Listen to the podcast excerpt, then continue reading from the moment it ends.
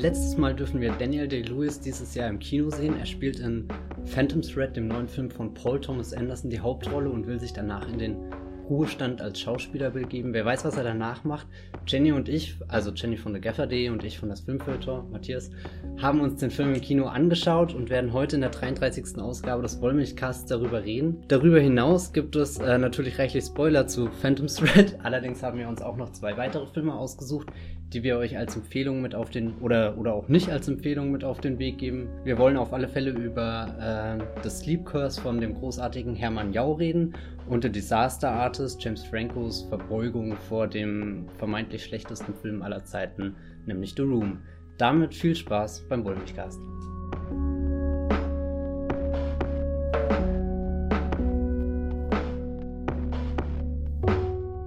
Phantom Thread ist der neueste Film von Paul Thomas Anderson, der davor unter anderem Filme gemacht hat wie Magnolia und Boogie Nights gehören vielleicht zu seinen bekanntesten und auch geschätztesten Werken.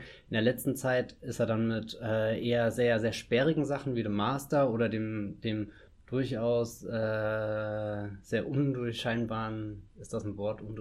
Jetzt ist es ein Wort. Jetzt ist es ein Wort. Der undurchscheinbare Inherent Vice, den vielleicht viele von euch gesehen haben und sich dann am Ende gefragt haben, um was es denn hier eigentlich ging. Jenny, wie stehst du denn zu diesem großen Meister des Kinos, vielleicht dem, dem letzten Verbliebenen auf diesem Erdball? Wenn das nicht eine leitende Frage ist, dann weiß ich auch nicht, wie ich äh, sie äh, nennen soll. Ähm, ja, ich stehe, glaube ich, ein bisschen anders zu ihm als du, weil ich, ich finde es schön, dass er existiert. Und ich finde es schön, dass er dass er äh, Connections herstellt zwischen Adam Sandler und Daniel Day-Lewis und dass Adam Sandler Daniel Day-Lewis als seinen Buddy bezeichnet und das wäre wahrscheinlich ohne Paul Thomas Anderson nie passiert. Er ist aber bei weitem nicht mein Lieblings-Anderson da draußen, muss ich sagen. Ich bin aber, ich, ich mag seine Filme schon, also insbesondere Hard Eight und Magnolia. Äh, Magnolia gehört zu, zu einem meiner Lieblingsfilme so der, der frühen 2000er Jahre, überhaupt dieser Ära von Filmen. Ich bin weniger begeistert von sein, seiner Arbeit mit ähm, Daniel Day-Lewis insbesondere. Also eigentlich nur äh, There Will Be Blood. Den fand ich ziemlich ähm, grotesk und furchtbar.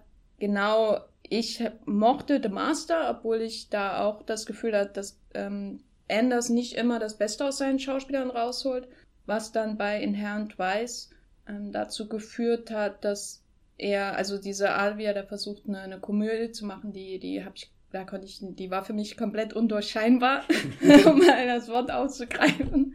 Und äh, ja, ich hatte irgendwie das Gefühl, dass da jemand eine Komödie macht, der noch nie gelacht hat, obwohl ich weiß, dass er lacht, weil abseits der Kamera ist er ein sehr sympathischer Mensch. Ich kann es nur empfehlen, Podcasts mit und, und QAs mit Paul Thomas Anderson zu hören.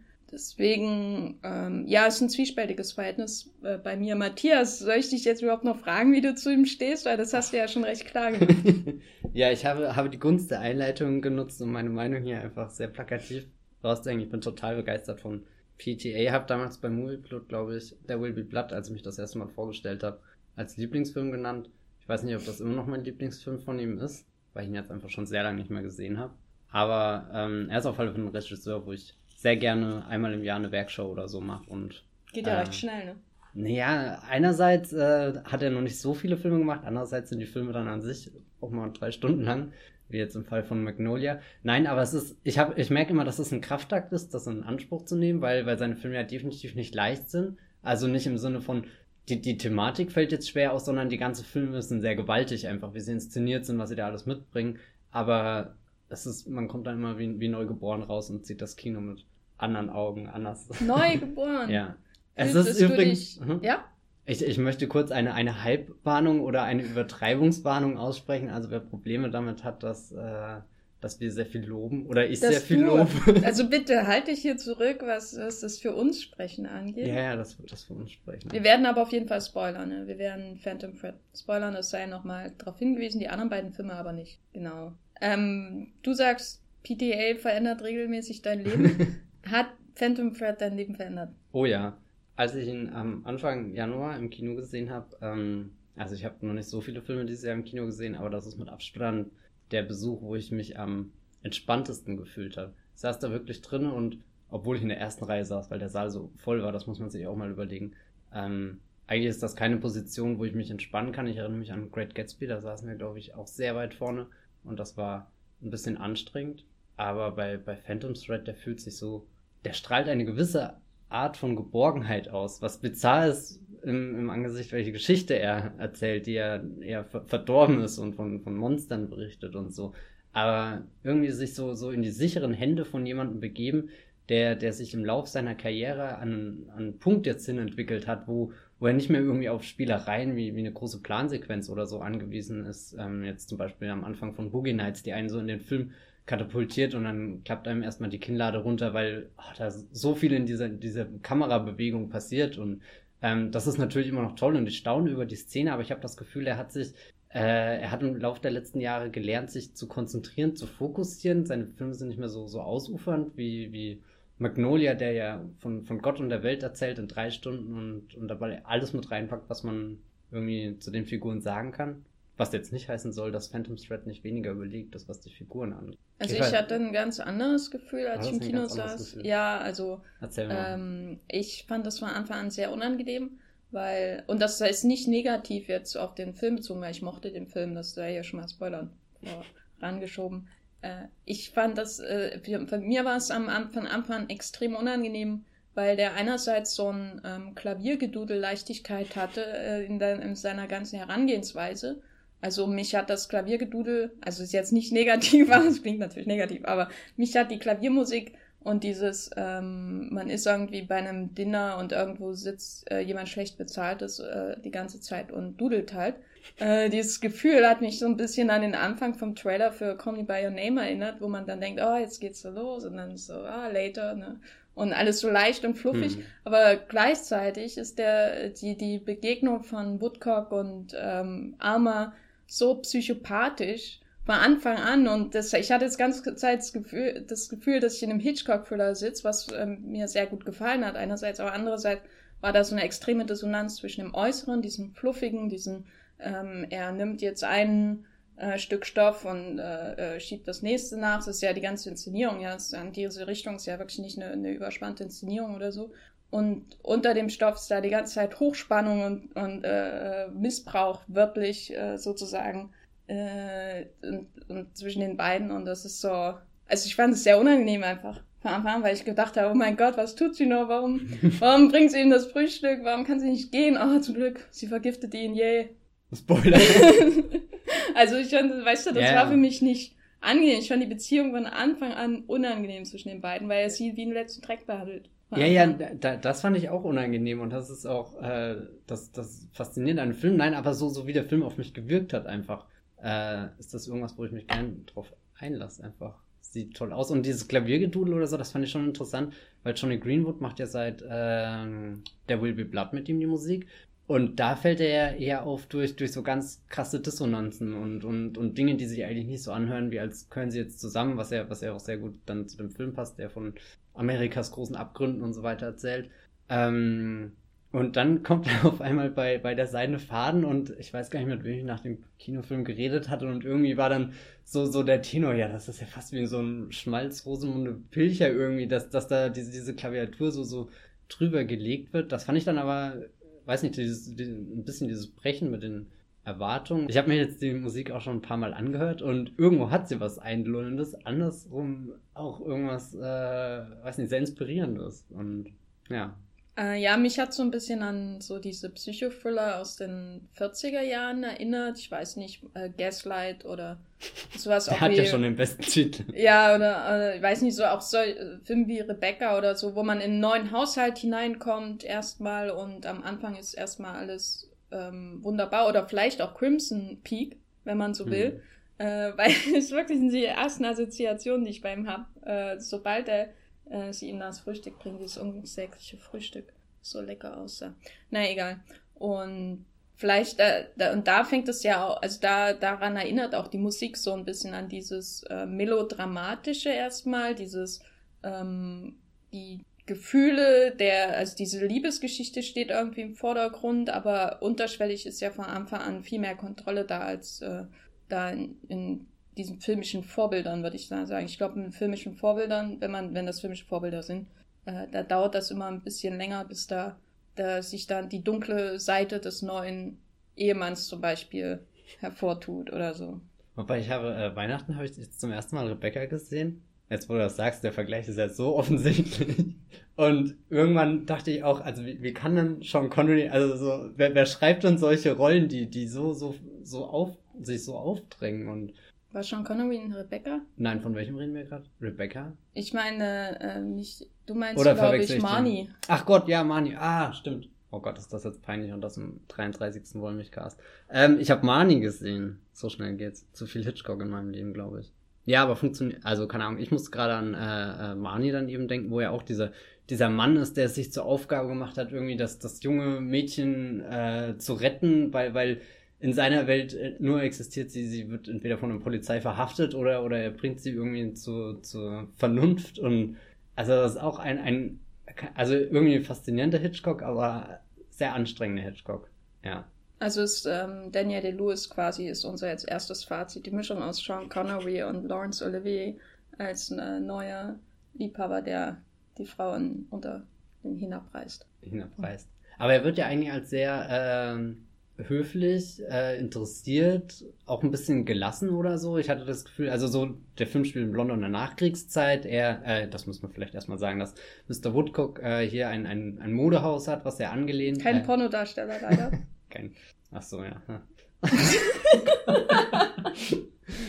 ja, ähm, er hat ein Modehaus, was sehr angesehen ist in der High Society und da kommen dann regelmäßig irgendwelche äh, wahrscheinlich Frauen, kommt irgendwann mal ein Mann und will einen Anzug, sowas langweiliges nee, macht, macht er, glaube ich, gar nicht. Äh, Couture für die Damen. Ja, also so, so Kleider, die, die wirklich, also so, so die auch mit dem Anspruch gemacht werden sollen, dass das sind die Kleider, die, die eine Karriere definieren können und dann kommen, kommen sie aus allen Herren Ländern daher und er ist, äh, keine Ahnung, also so, so, er, immer auf diesem schmalen Grat zwischen, er respektiert die Kundschaft, wenn sie seine Regeln ähm, einhält, aber wenn er irgendwie merkt, dass, dass seine Schöpfung, also seine, seine Kleider, die er da entwirft, ähm, nicht äh, auch den, den Status erhält, also wenn sie irgendwie lieblos getragen wird oder keine Ahnung von, von Gesellschaft, in Gesellschaft präsentiert wird, wo es nicht hingehört oder so, dann wird er auch richtig grantig äh, und, und herablassend und eigentlich so, so ein unerträgliches Ekel, was nur, nur speit und weiß nicht was. Unterstützt von seiner Schwester Cyril, das muss man, glaube ich, sagen. Ja. Also die zwar, das gibt ja quasi so eine Trias in dem Haus, bevor Alma reinkommt, nämlich äh, Reynolds, Cyril, seine Schwester, die natürlich unverheiratet ist, die einmal, als er, als er gefragt wird, ob sie, ob sie geheiratet hat, ist er so, Hä? warum sollte ihr dieser Gedanke jemals in ihrem Leben kommen? Genau, und der dritte Aspekt ist dann die verstorbene Mutter, die quasi über allem hängt und äh, für Reynolds auch immer noch durch das Haus fleucht, was dann wieder diese Anleihen an ähm, die Hitchcock-Filme natürlich bringt. Und in diese Trias äh, äh, kommt dann eben die Alma hinein. Die gute Alma. Die äh, Alma ist ja quasi so die Verkörperung von, nehme ich mal an, also wir lernen ja eigentlich über nichts über sie, dieser Post-Krieg äh, oder Nachkriegszeit der Entbehrung in Großbritannien also sie ist ja äh, einfach von der Klasse her ziemlich weit unter mhm. ähm, Woodcock und seiner Familie und die Nachkriegszeit in Großbritannien ist ja berühmt für ihre Entbehr für ihren Entbehrungsreichtum und sie ist dann eben diese ähm, ähm, sie Kennerin als ihr sie kennenlernt, die erstmal ähm, äh, nur für Chaos sorgt. In ja, ihrer einen Szene, wo sie da arbeitet. Und ihn ja auch so, so als Bedienstete, also so quasi dieses Machtquelle ist ja von, von Anfang an dadurch etabliert, dass sie ihn erstmal bedient und, und er dann der gütig ist, der, der ein bisschen mehr Aufmerksamkeit in sie investiert. Genau, sie ist von Anfang an im Grunde in der schwächeren Position. Sie hat ähm, vom der Anlage des Films her keine Geschichte es wird nur einmal darauf verwiesen, dass sie ja, und das hört man ja auch, wenn sie spricht, aus einem anderen Land kommt. Und äh, ansonsten hat sie keinerlei Hintergrund. Es wird nie über ihre Familie geredet. Ähm, sie hat keine Freunde. Sie ist quasi, ähm, äh, kommt da rein und sofort muss sie, wird, legt, muss sie, legt sie quasi alles ab, was sie vorher mitgebracht hat, weil sie natürlich auch nicht in das Haus gehört. So das Gefühl. Und sie ist von Anfang an in einer schwächeren Position. Aus dieser schwachen Position heraus kämpft sie sich äh, ins Haus Woodcock und in ihre Rolle äh, bis hin zur Ehefrau. Mit Mitteln, die äh, interessant sind, auf jeden Fall. Die vor allem auch an den äh, tollen Film aus dem letzten Jahr mit äh, Florence Puck, Puck, Puck erinnern. äh, der da nochmal war. Lady Macbeth? Genau, Lady Macbeth. Du hast den gesehen. Ja, ja, ich habe den gesehen, aber mir fällt der Name nie ein. Inwiefern ja. erinnert er an den? Ähm, naja, du hast am Anfang auch äh, eine, eine Frau, die sehr, in Anführungsstrichen, unfähig wirkt, also so gegen die, die männliche Dominanz, in die sie hineingerutscht ist, äh, zu bestehen und dann halt, wie gesagt, zu drastischen Mitteln greift und die vielleicht vergiften und so. Also so irgendwie so, so Dinge, die du, du heimlich erahnst und dann, dann schaust du diesen, diesen Paul Thomas Anderson-Film, der davor so, so prestigeträchtig wirkt und, und, und diese, dieses, dieses feine London und so zelebriert. Und dann wird das auf einmal so eine ganz bittere, verdorbene Geschichte über, über Menschen, die echt auf das, das irgendwie erbärmlichste zurückgreifen, wie man halt den anderen um die ausspielen kann, nämlich indem man ihn um die Ecke mehr oder weniger bringt. Oder irgendwie, ähm, Alma provoziert ja eher Nahtoderfahrungen bei, um, um, um sich ein bisschen in das, äh, äh, in den, in den Aufmerksamkeitskreis von, von ihm zu, zu, zu spielen, weil was, was ich faszinierend bei der Woodcock-Figur finde, so, so, so präzise Beobachtungen er immer anstellt und, und jedes Detail fällt ihm dann irgendwie bei einem, bei einem Kleid auf, was nicht sofort sitzt, hat er auf gewisse Weise auch Scheuklappen auf. Also so, so er, er ist sehr gut darin, die Dinge auszublenden, die er nicht für würdig erachtet oder für, für uninteressant. Und, und das Bizarre ist, dass äh, Alma am Anfang ganz viel von dieser Aufmerksamkeit abbekommt, aber irgendwann dann, dann eher wie so ein, so ein, so ein, ich weiß nicht, so, so ein Schmuckstück einfach hingestellt wird oder so, dann einfach Teil seines Lebens wird und, und er findet das gut, dass sie sich in diesem kleinen Radius bewegt, aber sobald sie da irgendwie raustritt, greift ihn das schon fast persönlich an, so, so wie als kann sie es wagen, oh mein Gott, du, du hast dir deine drei Quadratmeter verlassen, die ich dir gütig, wie ich war, zugeteilt habe und so. Und, und das finde ich ganz interessant, wie, wie, wie sie beide sich begehren und, und so gewisse Sehnsüchte zueinander hegen und, und Alma immer mehr möchte, aber für ihn das gar nicht in Frage kommt, dass, dass diese Welt existiert, in der er sich komplett auf, äh, auf diese Frau einlassen kann, sondern die in seiner, seiner persönlichen Hierarchie der Dinge, die er, die er so tut, ähm, sogar noch unter dem ähm, Frühstück landet, weil äh, das Frühstück, davon erholt sich der Mr. Woodcock den ganzen Tag nicht mehr, wenn das schief gelaufen ist. Und Leider ist da Paul Thomas Anderson sehr nah an der Realität dran. Matthias, was isst du morgens zum Frühstück? Ernste Frage, ernste Antwort? Das ist furchtbar. Ich frühstücke ja unter Woche eher nicht.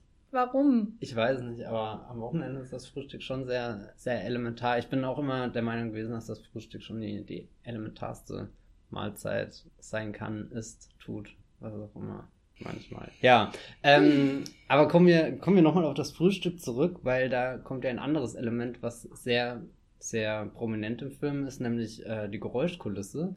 Ähm, Alma möchte sich nämlich einen, einen Toast schmieren, um ihn vielleicht wie Paddington unter ihrem Hut mitzunehmen, zu verstecken, was auch immer. Auf alle Fälle kratzt er Eingenäht das, in ihr Kleid. Ein, eingenäht in ihr Kleid, weil, weil das lernen wir auch. Man kann in Kleider wirklich alles einnähen, alles verstecken. Da, da könnten ganze, ganze Enzyklopädien untergebracht sein. Auf alle Fälle will Alma sich ihr äh, Toastbrot schmieren und äh, kratzt dann mit dem Messer drüber und, und das ist, äh, das ist so, so störend, dieses Geräusch, dass das Woodcock total aus der Fassung bringt und, und eigentlich ähm, denkt man sich, mein, mein Gott, hast du noch nie irgendwie mitgekriegt, wie jemand hier sein Brot geschmiert hat, aber der Film schafft es dann, dieses Geräusch wirklich so, so unangenehm zu machen, dass du als Zuschauer eigentlich, also ich habe mich sofort irgendwie in seine Situation hineinversetzt gefühlt, weil eben davor diese, diese schönen Einlullen, Klavierklänge und, und alles, also Einlullen sei hier nicht negativ, sondern halt, ähm, das entwirft schon ein bisschen so ein stimmiges Bild und dieses Kratzen sticht dann wirklich hindurch. Und das zieht sich ja dann wie, wie so, ein, so ein Motiv durch den Film, dass, dass du alle, alle Bewegungen irgendwie auch so, so als Geräusche wahrnimmst, wenn, wenn der Stoff ausgebreitet ist, wenn er mit seinen Händen da irgendwie entlang fährt, wenn er, wenn er, weiß nicht, wenn, wenn, wenn der Schuh irgendwie auf den, den Holzboden geht, wenn, wenn sie die Treppe hoch und runter laufen. Also du hast so, äh, der Film schafft ein sehr gutes Bewusstsein für, für die Geräuschkulisse. Das hat mir sehr gefallen. Ich, also mir hat es auch gefallen. es war natürlich immer sehr auffällig irgendwie, weil die ganze Geräuschkulisse immer sehr hervorsticht. Also auch wie die Leute im Raum reden. Es war so, als würdest du mit denen im Raum stehen. Nicht immer das angenehmste Geräusch unbedingt also man hat irgendwie das Gefühl, dass er sie kennenlernt und dann packt er, hat er seinen ähm, großen Nähkasten. Ich weiß nicht, ob du schon mal einen Nähkasten gesehen hast. Ja. Gut, na, ich weiß nicht. also ich weiß, dass in meiner äh, Kindheit waren Nähkasten immer präsent und dann irgendwann nicht mehr, als äh, man mal neue Kleider gekauft hat oder so, keine Ahnung. Aber da gibt's ja dann diese ganz vielen kleinen mhm. Fächer, man kann es ausklappen und zuklappen und was weiß ich. Und es wirkt halt so, als hätte er ihre Maße genommen am Anfang und dann hätte er sie da ins Fach reingetan und wenn er nicht will, dann klappt er halt zu. So in der Art. Und sie quetscht sich da immer raus und, und äh, schmiert auf ihrem po Toast rum und ähm, versucht ihn zu überraschen mit ihrem Dinner und so weiter und so fort und versucht da immer Unordnung reinzubringen in sein Leben und das äh, Sounddesign ist quasi unterstützend dafür da. Das ist auf jeden Fall ein ähm, schöner, ein schönes Element in dem Film. Ich würde dann auch darauf aufbauen auch sagen, dass äh, quasi das im Moment der Unordnung in dem Film, nämlich Vicky Krebs, glaube ich, die, die überzeugendste Darstellerin in dem Film ist. Definitiv, vor allem spielt sie am längsten mit der Ungewissheit, woran man bei ihr. So, so äh, ihn, also Daniel Lewis Woodcock, den kannst du sehr schnell einordnen, wie er tickt und, und irgendwann sind diese ganzen Manierismen, die er mitbringt, ähm, man ist schon auf die gefasst, vorbereitet und verdreht vielleicht sogar eher die Augen, wenn er, wenn er schon wieder ganz exzentrisch, ganz ausgefallen wird. Während bei ihr schwankt sie am Anfang sehr lange zwischen dieser naiven Frau, wo du eher Angst um sie hat, um Gottes Willen, warum, warum merkst du denn nicht, in was für eine Hölle du dich da reinbegeben hast? Bis hin zu der, oh mein Gott, die ist ja noch verdorbener als er. Also so.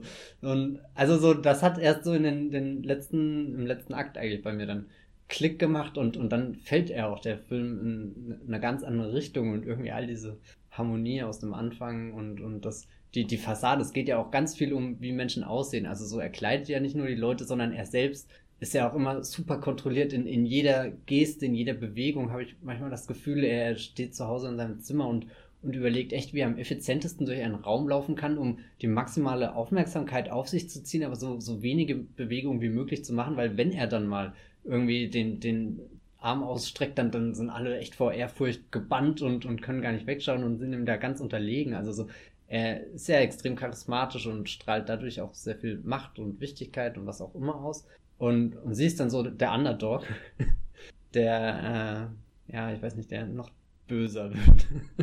ja, ich würde sagen, das ist so die quintessentielle äh, äh Daniel Day-Lewis-Rolle im Grunde, weil er so, weil das, was du eben beschrieben hast, wie sich Reynard Woodcock äh, durch den Raum bewegt, ist für mich immer das Problem bei Daniel Day-Lewis in seinen späteren äh, Method-Acting-Wahnsinnsjahren insbesondere in den 2000ern, weil ich immer bei ihm das Gefühl hatte, oder das, was mich am, bei ihm am meisten stört, ist, dass er für mich kein intuitiver ähm, Darsteller ist, sondern das wirkt bei ihm alles sehr ähm, intellektualisiert, das ist ein Wort, ich weiß nicht. Aber es wirkt so, okay. weißt du, so komplett durchdacht, jede mhm. Geste. Und das ähm, stört mich am meisten bei solchen Filmen wie There Will Be Blood und auch Gangs of New York teilweise. Bei Lincoln fand ich das schon irgendwie de, wieder ähm, ja konstruktiv, weil, weil die, die Figur so überlebensgroß ähm, ist, dass er natürlich auch alle, jede Muskel in seinem Körper braucht, um es auszufüllen, sonst, sonst bricht alles in sich zusammen. Und er hat das doch bei Lincoln geschafft, so menschliche Momente reinzubringen, abgesehen davon, dass er es geschafft hat, vor allem die Stimme von Lincoln wirklich gut wiederzugeben, also wird es immer beschrieben, dieses hohe äh, und so. Und bei, bei ähm, Phantom Thread habe ich das Gefühl, als hätte hätte äh, PTA da die, die ultimative, also, oder als hätte er das Schauspiel von äh, Daniel Day-Lewis, so die Eckpunkte seines Schauspiels und alles das, was mich irritiert an ihm, in eine, eine Rolle geschrieben. Als hätte er überlegt, welchen Beruf muss er dazu haben, um das am besten darzustellen. Natürlich jemanden, der designt, der, der ähm, schneidet und, und malt und äh, zusammensetzt und so weiter. Äh, und dann, damit es dann andere tragen und diese Hülle tragen, die sie verändert, anstatt dass sich innen irgendwas verändert. Das ist ja am besten zu sehen bei dieser einen Dame, die ihr Hochzeitskleid bekommt, äh, was sie dann hinterher wieder klauen, weil sie des Kleides nicht würdig ist. Und diese Oberflächlichkeit, so dieses ganzen, dieses Fashion-Bildes, das ist, äh, drückt für mich halt sehr gut das aus, was mich immer bei Daniel Day-Lewis als Schauspieler massiv stört. Und ich denke aber, dass es gleichzeitig dadurch, dass es so allem sich anbietet, was ihn so ausmacht als Schauspieler, im Schlimmsten und im äh, Guten, äh, dass es vielleicht seine erträglichste Rolle ist seit, ich weiß nicht, My Beautiful Laundrette oder so, also seit seiner ersten großen Rolle, ähm, weil es ja eigentlich keine überlebensgroße Rolle ist, sondern es ist jemand, der sich dieses überlebensgroße ähm, äh, Häuschen da gebaut hat sozusagen, also indem er sich bewegt und äh, darf nie die Tür, die Tür öffnen und es darf nie irgendwie ein Zimmer anders eingerichtet werden. Und das gleicht es irgendwie wieder aus, weil der, die Figur sich selber diese, diese engen Grenzen setzt und nicht der Schauspieler sozusagen. Ich weiß nicht, es ist schwer zu beschreiben, aber ich fand ihn erstaunlich ähm, erträglich in dem Film. Was vielleicht für Daniel Lewis-Fans schwer nachvollziehbar ist, aber das ist auf, auf jeden Fall einer der Gründe, warum es einer meiner lieberen PTA-Filme aus den letzten Jahren ist, weil ich zum Beispiel ähnlich Probleme hatte mit ähm, Philip Seymour Hoffman in The Master und ähm, alles, was Joaquin Phoenix hier mit PTA gemacht hat. Weil Joaquin Phoenix ist auch so ein extrem manieristischer Darsteller, wenn es äh, ganz schlimm wird. Und es äh, hat, holt PTA in ihm verlässlich raus. Sowohl in The Master als auch in ähm, Inherent Vice. Wobei ich Inherent Vice, da ist er ja doch ein bisschen losgelöst. Also so, so bei all der Kontrolle, die da immer so durchblitzt, habe ich das Gefühl, Inherent Vice ist auch irgendwann an den Punkt angekommen, wo, wo alles nur noch in diesem, diesem wabbernden Kosmos, wo, wo jeder irgendwie bekifft ist und keinen kein Plan hat, was, was vor sich geht. Und dann ist da auch wirklich ganz oft Nebel einfach in den Bildern. Und das, das hat das für mich sehr, sehr entspannt irgendwie. Also so. Aber ich hatte, ich hatte bei Herren Weiß das Gefühl, dass es eine gezwungene Entspanntheit ist. Ne? Ja, es du ist erzwungene, ich mache jetzt eine Kifferkomödie äh, nach Pinchen oder was. Weißt du, das ist so, äh, das ist nicht aus sich heraus intuitive äh, Improvisation oder so, oder dieses äh, einfach mal ähm, alle, ähm, alle, oder einfach mal sich fallen lassen, so dieses in, in einem im Chaos, im filmischen Chaos irgendwie fallen lassen oder so. Das ist ja kein Cheech and Chong Film oder so, sondern äh, wir machen jetzt eine Kiffergemüde, aber nach demselben Prinzipien, nachdem wir There Will Be Blood gemacht haben. Das ist furchtbar, das Ergebnis. Das kannst du jetzt so nett gesagt. Außer Martin Short, der ist super, den Film. Punkt. Hm. Ja, aber wir können ja noch über Leslie Manville reden, die Ja. wir auf keinen Fall vergessen dürfen. Die ja quasi, also Daniel DeLewis hat im Film ja quasi zwei, ähm, äh, zwei, ein Engelchen, ein Teufelchen auf der Schulter, die aber eigentlich zwei Engelchen sind, nämlich äh, einmal das Element des Chaos und einmal quasi das Element der Ordnung, die immer, wenn sie was Wichtiges sagen muss, erstmal an ihre Schläfe fasst und Schläfen fassend ihre Haare hinter's Ohr ordnet, so als würde sie ihre Uniform zurechtdrücken. Nämlich Cyril, die Schwester, die von Leslie Manville gespielt wird, die man wahrscheinlich am ehesten aus Mike Lee-Filmen kennt. Was ist da dein Eindruck bei Cyril? Hm, na, sie wirkt am Anfang ein bisschen wie dieser sarkastische Joker aus dem Hintergrund, der erstmal abwartet, wie sich so die Situation entwickelt, das beobachtet, sich vielleicht sogar irgendwo Notizen dazu macht und dann zum Schluss, wenn eine der beteiligten Personen den Raum verlassen hat, quasi ihr, ihren, ihr Fazit dazu gibt. Und das sind schon immer sehr präzise Beobachtungen. Habe ich mich manchmal auch ein bisschen gefühlt, wie äh, sie spiegelt am ehesten äh, PTA so als Regisseur wieder, weil äh, er beobachtet ja in dem Film auch sehr, sehr lange, sehr präzise, äh, immer dicht an den Figuren und so. Und äh, sie rutscht ja auch manchmal einfach in Szenen rein, wo du sie gar nicht äh, wahrnimmst am Anfang oder, oder wo sie erstmal auch äh, dann, dann nicht gezeigt wird und, und später enthüllt wird zu, zur peinlichen Entblößung von irgendjemand anderem oder so. Ähm, ich finde, sie, sie bringt auch eine gewisse, ähm, wir haben ja schon gesagt, der Film ist sehr, äh, also hier dieses, dieses kontrollierte Element, was durch das Schauspiel eben von Daniel Day-Lewis oder so sehr gefördert wird und, und sie kommt rein und bringt äh, Dynamik mit, bringt Humor mit, also selbst wenn, wenn ich mir nicht sicher bin, ob man jetzt drüber lachen soll oder nicht, ähm, sie lockert die Situation auf, indem sie eigentlich nur sagt, wie, wie furchtbar die Situation ist. Also so, so jeder ihrer Kommentare ist immer sehr, sehr sachlich, sehr, sehr nüchtern und ähm, auch äh, sie, sie ist eine dieser, dieser Personen, die kein eigenes Leben, also so keine eigene Identität zu besitzen scheint, sondern sich ganz der, der Sache verschrieben hat. Also ganz dem, dem Haus Woodcock. Alles, was sie macht, ist nur, nur dafür, dieses, dass dieses Haus weiter besteht, dass, dass der Ruf, das Image auf keinen Fall geschadet wird. Sie schätzt das Genie Woodcock irgendwie, also unterwirft sich ihm da auch ein bisschen, aber versteht sich schon als seine, seine Partnerin auf gleicher Ebene. Also so, wenn, wenn es um den Künstler geht, der jetzt ein Produkt erschafft, was, was wieder irgendwie auf einer feierlichen äh, Veranstaltung für Aufsehen sorgen soll, dann, dann räumt sie ihm da oder dann, dann setzt sie alles daran, dass er die Freiräume bekommt, die er da benötigt, um eben sein, sich zu entfalten oder was auch immer. Aber wenn es dann so um diese ganz normalen Sachen gibt, wie, wie funktioniert sein Leben? Also manchmal nimmt sie ja auch so, so ein bisschen die, die Rolle der verstorbenen Mutter noch für ihn ein und, und lenkt ihn so ein bisschen in die Bahn, ist für die Buchhaltung zuständig und gibt ihm dann auch äh, echt bodenlose Tipps, was den Umgang mit seinen Frauen angeht. Also so, so trennst du dich jetzt oder nicht? Oder machst du machst du es früher oder später? Also früher wäre vielleicht besser, weil später wird es kompliziert und so. Und, ähm, ja, sie ist schon eine sehr faszinierende Persönlichkeit. Und trotzdem, bei all dieser nüchternen, kühlen Beobachtungsgabe habe ich das Gefühl, tief in ihrem Innern sorgt sie sich auch. Und äh, das ist das, wo, wo die Figur dann, weiß nicht, wo, wo die Figur berührend wird oder ähm, wo, wo mehr dahinter steckt als, weiß nicht. Hast du das so wahrgenommen? Äh, ja, ich würde sagen, sie gibt ihm nicht nur Tipps, sondern sie ist ja wirklich Erfüllungsgehilfin. Er ist ja offenbar nicht fähig, Frauen zu sagen, dass sie gehen sollen. Er geht ja immer zu ihr oder sie fragt ihn beim Frühstück, hat er jetzt genug von ihr?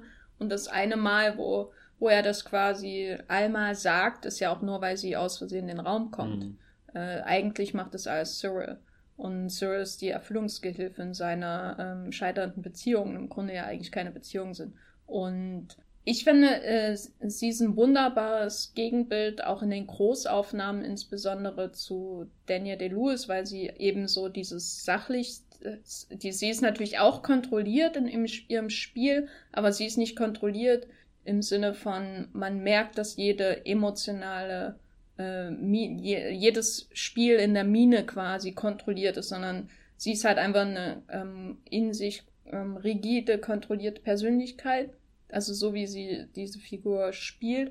Und sie hat dann immer diese Großaufnahmen, wo sie fast wie so eine Leinwand wirkt und erstmal tausend Sache, Sachen hineininterpretieren kannst, bis sich irgendwo links so, so die, die, die Augenbraue leicht hebt. Man denkt, das ist jetzt vernichtend. Und, oder sie sagt dann eben einen dieser Sätze, der so vernichtend ist, weil man ähm, man hat schon das Gefühl, dass sie auch so ein bisschen natürlich ihren, äh, diese ganzen Zwänge, die ihren Bruder kontrollieren, nicht ganz ernst sind. Also sie, sie ähm, bemuttert ihn ja nicht. Sie ist ihm, sie hilft und so. Sie ist, sie hilft dabei, dass er überleben kann, ohne seine Firma zu ruinieren.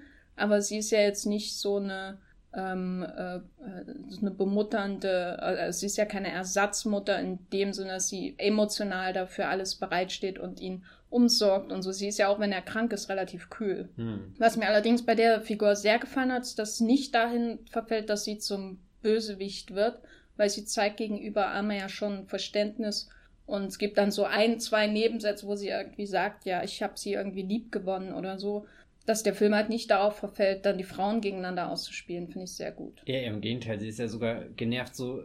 Ich kann sie ja sogar sehr leiden, aber er ist halt so ein Vollidiot und kriegt es einfach nicht auf die Reihe. Ich, äh, meine liebste Serial-Szene ist die, wo äh, als dann dieses große Drama mit dem Kleid, was nicht rechtzeitig fertig wird, weil, weil er umkippt und das dadurch kaputt macht, also sein, sein eigenes Werk, wo ganz Vor allem seine Schuhcreme ja, ja. macht. Das ist auch so ein ganz tolles Bild für die Pflege seines Körpers, dass da ein, ein Stück Schuhcreme quasi an, an dieses weiße äh, Kleid gekommen dieses ist. Perfekt weiße Kleid. Und auf alle Fälle äh, muss sie ja dann, weil, weil er ja total überfordert ist mit der Situation, also einmal haut ihn irgendwas aus der Bahn und dann ist er halt außer Gefecht gesetzt. Und sie ähm, versucht dann die, die, äh, die, die Näherin und so anzuleiten, äh, ja, das muss jetzt noch fertig werden, ihr müsst jetzt heute Überstunden machen, aber wer nach Hause telefonieren will, kann gerne in mein Büro kommen und das, also so irgendwie ganz faszinierend, wie er einfach mit dem, mit dem Leben in, in dieser Nachkriegszeit und so gespielt wird, mit, ja klar, da holt keiner sein Handy raus und ruft mal schnell an. Also so dieses, dieses Höfliche, aber auch dieses, das Kleid muss halt fertig werden, Leute, so. Und, Vor allem ähm, hört man, äh, da ist das Sounddesign, glaube ich, wieder wichtig, in dieser Szene, wo sie da, man hört zuerst, sieht man sie, zuerst sieht man sie, wie das, sie, das diesen zwei, drei Frauen am Tisch sagt. Ne? Mhm. Dieses, und dann ähm, bleibt die, äh, bleibt die Kammer auf diesem Tisch und ich glaube, Vicky Kriefs fragt irgendwie, kann ich hier irgendwie ja. helfen? Und dann sieht man, wie sie da so dran rumfummelt. Und in, in der, gleichzeitig hört man ständig im Hintergrund, wie sich dieses, dieser Satz immer wieder wiederholt von Cyril, bis man, bis die Kamera dann auf den Raum hinter diesem Tisch fährt und man sieht, wie sie dann zu einer anderen Arbeiterin äh, fragt. Sie ist irgendwie ständig präsent und das war auch eine, ähm, also das war wirklich einfach filmisch auch einfach interessant gelöst, dass sie als Managerin einfach das äh, beieinander hält. Äh, das Chaos, was natürlich ähm, Alma ähm, herausgefordert hat, weil das Essen ist in dem Film natürlich extrem wichtig, das haben wir ja schon gesagt. Und dementsprechend ist es auch sehr wichtig für Reynolds, um sein Leben im Griff zu halten, weil in ihm scheint ja auch irgendwie so eine absolute Turbulenz zu herrschen, die er durch diesen, diese rigiden Maßnahmen zu äh, kontrollieren scheint. Es gibt dann zuerst diesen Moment der ähm, fast schon Depression nach diesem Erfolg, wo man mhm. ihn zum ersten Mal im Bett sieht und er ist niedergeschlagen und Armer findet diesen Moment der Schwäche, als, empfindet diesen Moment der Schwäche natürlich als eine Nähe. Sie kann sich dann mit ihm ins Bett kuscheln und denkt so, hm, wäre doch schön, wenn das noch öfter passieren würde. Und äh, was natürlich auch ein sehr interessantes Motiv für die Beziehung ist. Und dann, wie gesagt, das Essen ist der dieser Moment oder dieses, diese Methode auch für ihn, um sein Leben irgendwie zu ordnen. äh, das Essen, die Mode und so weiter und so fort, diese ganzen Regeln, die existieren, der Tagesablauf. Und sie bringt dann über das Essen, insbesondere natürlich den Tee, den er immer zum Frühstück trinkt, aus dieser komischen äh, Schale, äh, bringt sie dann äh, wirklich äh, schon das Chaos hinein. Äh, ihr erster großer Versuch, wenn man so will, indem sie da giftige Pilze, die wie Tschechows Gun vorher in einer anderen Szene vorbereitet wurden, äh, bei einer Pilzsammlung, untermischt in den Tee. Und er ist krank, er ist wieder erschöpft, er ist wieder im Moment der Schwäche und sie findet die Nähe nur in dem Moment, wo sie ihn quasi mit unlauteren Mitteln von seinem Ross herunterholt, äh, auf eine Ebene mit ihr. Ja, mehr kann ich dazu gar nicht sagen. Ich finde, das, äh, da hat sich dann das Versprechen, dass man Thriller sieht, ja schon erfüllt, als das passiert. Eine romantische Komödie, Thriller. Hm. So, ja. Ein Rom-Com-Thriller. Musst du da an gerade was Zeitgenössisches denken, wo es um, um Menschen geht, die mit der Zeit entdecken, dass ihre verborgenen Sehnsüchte und, und keine Ahnung. Meinst du Emoji-Movie? Emoji. Nein, äh, ja, es erinnert natürlich an Fifty Shades of Grey. Ach, äh, wirklich? Ja, sehr gut vorbereitet, Matthias. Ähm, völlig überrascht von meiner Antwort. Hm. Als hätten wir gar nicht drüber vorher geredet. Hm. Äh, immer wieder überraschend, wie gut das hier läuft. Ja, der Film kippt in diesem, diesem Moment, äh, das ist äh, äh, der Moment, wo sie ihn zum ersten Mal vergiftet. Äh, man muss ja wirklich sagen, es ist, sie vergiftet Wie ihn. sich das anhört, als sie ihn zum ersten Mal ja, vergiftet und, und ja. dann passiert das halt noch fünfmal. Manche Mal. haben ihr erstes Date, andere haben zum ersten Mal die Vergiftung. Er ja. liegt da nieder, äh, schweißgebadet und äh, brechend und äh, Fax ausstoßen gegenüber dem äh, komischen Dr. Hardy oder wie er hieß ähm, der ja quasi äh, das Rahmenelement des Films ist, wie man dann erst im Nachhinein so richtig kapiert. Ne? Weil sie fängt ja am Anfang an, ihre Beziehung zu, Doc, äh, äh, zu Reynolds gegenüber Dr. Hardy zu beschreiben. Was war denn deine, was war denn deine äh, unmittelbare Reaktion, als du gemerkt hast, in welche Richtung das jetzt geht mit der Beziehung zwischen den beiden? Na, das hat sich nicht gut angefühlt. Also auch, weil es auch so, so was, so eine archaische Art mit, mit Pilzen halt jemanden vergiften. Das ist irgendwie, keine Ahnung, ich meine, ich komme ja irgendwie aus, aus einer ländlichen Region, wo in der Grundschule auch sehr viel über Pilze und weiß nicht was, aber du, du nimmst das nie ernst irgendwie, dass, dass jemand an einem Pilz stirbt. Also keine Ahnung, das ist für mich total weit weg und existiert eigentlich so, so, so, ein, so ein Element, was ich in einem Märchen erwarte und keine Ahnung, und dann kommt das in diesen Film rein und äh, es ist sehr schwer mit anzusehen, weil dieses Leiden, wenn dieser Woodcock endlich gebrochen ist, der ja davor unantastbar war, wie als, als hätte irgendwie eine Adamantium-Rüstung an oder so, gell? Also er, er marschiert ja echt durch diesen Film und alles prallt an ihm ab. Oder, oder er, er, er redet zumindest so, dass alles an ihm abprallt. Und dann ist er ganz verbittert da. Und dann herrscht nochmal so, so eine Phase der Ungewissheit, wie so oft in dem Film, ehe dann klar wird, dass er, dass er irgendwie auch geil findet. Und dann, dann, ich weiß nicht, ich würde das, also ich habe das nicht als Twist wahrgenommen, sondern eher so als äh, all diese, diese Schichten von, von feiner Seide, von, von schönen, wertvollen Stoffen oder so, die er da um sich hüllt, die er um die Menschen um sich rum hüllt, die ist dann endlich weg und dann siehst du diesen, diesen rohen, rohen Mann und diese rohe Frau, die sich mit, mit gestampfter Pilzsuppe mit eigenen Händen im, im dreckigen Wald erlesen, so, so, so irgendwie. Ich weiß nicht, da kommt der Film auf so eine, so eine ganz existenzielle Ebene runter. Ein existenzielles Omelett. Ein, ein existenzielles Omelett, ja, und du siehst ja auch, wie dieses äh, Omelett dann zum Schluss zubereitet wird und, und ehrlich gesagt bist du nicht sicher, wie, wie weit es dieses Mal geht. Also so, was kann das Omelett alles mit ihm anrichten und, und ähm, ja, man dann halt schon so, so eine Borderline-Beziehung irgendwie, wo, ja, ich weiß nicht, ähm, ja, ein sehr, sehr unwohliger Ausgang für diesen Film. Das ist doch ein schönes Happy End. Ja, und. Die Frage ist nur, ob sie dann irgendwann mal zu viel Pilze reinmacht.